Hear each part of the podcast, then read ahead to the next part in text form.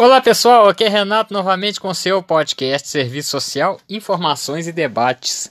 E hoje eu quero contar para vocês uma história, uma história real que aconteceu e que serve de prova para mostrar como várias pessoas no, no nosso cotidiano elas são enganadas e mesmo sabendo que elas são enganadas, elas continuam seguindo essa, esse, essa, esse primeiro engano que tiveram como uma verdade. Então vamos à história, só para vocês terem noção de um fato, que é um fato real que aconteceu nos Estados Unidos. Foi por volta de 1800 e alguma coisa para 1900.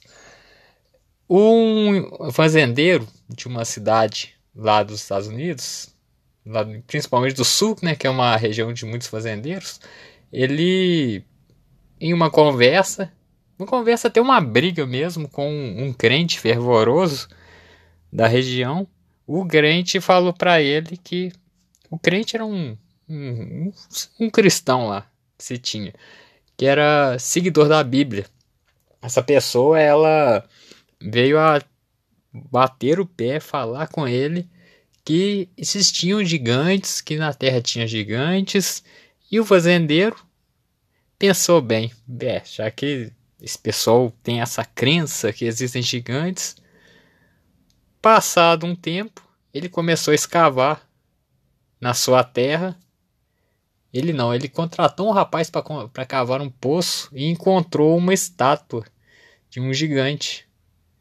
E começou a. Nisso, várias pessoas começaram a espalhar notícia dizendo que tinha um gigante, que se comprovou aquela uma fala que estava na Bíblia. E com isso, várias pessoas começaram a ir lá para ver esse gigante. E o fazendeiro, que não era bobo, começou a cobrar. Cobrou de um, cobrou de outro, várias, dezenas, passaram para centenas de pessoas, começaram a, a frequentar o local e fazer uma espécie de peregrinação mesmo. E o fazendeiro só lucrando com isso. Passou um tempo, uns, um grupo de empresários veio e quis comprar essa estátua. E o fazendeiro, que não é bobo, na época foram pagos 40 mil dólares, que hoje é um valor. Hoje é um bom valor, eu não sei nem o cálculo direito, gente, eu sou de humanas. Mas aí que acontece? As pessoas foram, ele foi, comprou, e os empresários, depois de comprar essa estátua, resolveram contratar um arqueólogo renomado para examinar essa estátua, ver a, o período que ela era tudo mais. E na verdade o arqueólogo simplesmente descobriu que não se passava de uma estátua de gesso que tinha poucos meses de construção e que eles foram enganados.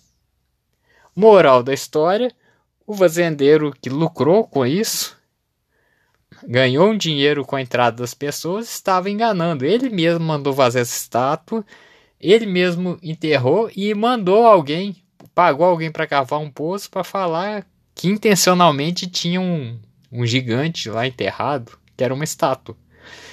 E com isso, mesmo assim, depois desse fato de ter mostrado, ter provado que era uma mentira, mesmo assim continuaram pessoas fazendo peregrinações e indo nessa fazenda da mesma forma, mesmo sabendo que era uma mentira.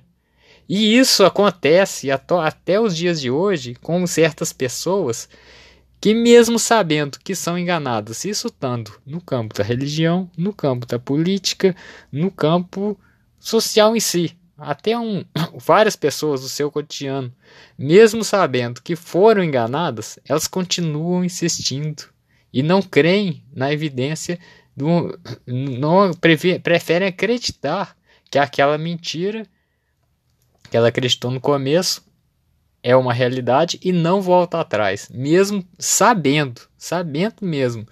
Então é, é esse essa história serve para ilustrar que no nosso dia a dia várias pessoas também fazem a mesma coisa. Elas seguem um rumo, com o tempo veem que estão enganadas mesmo, e mesmo assim continuo insistindo naquela, naquele fato enganoso.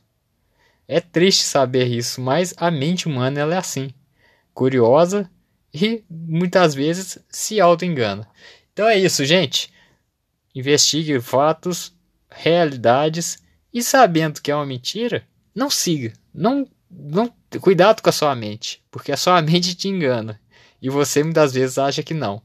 Então, um abraço pessoal e até o nosso próximo podcast.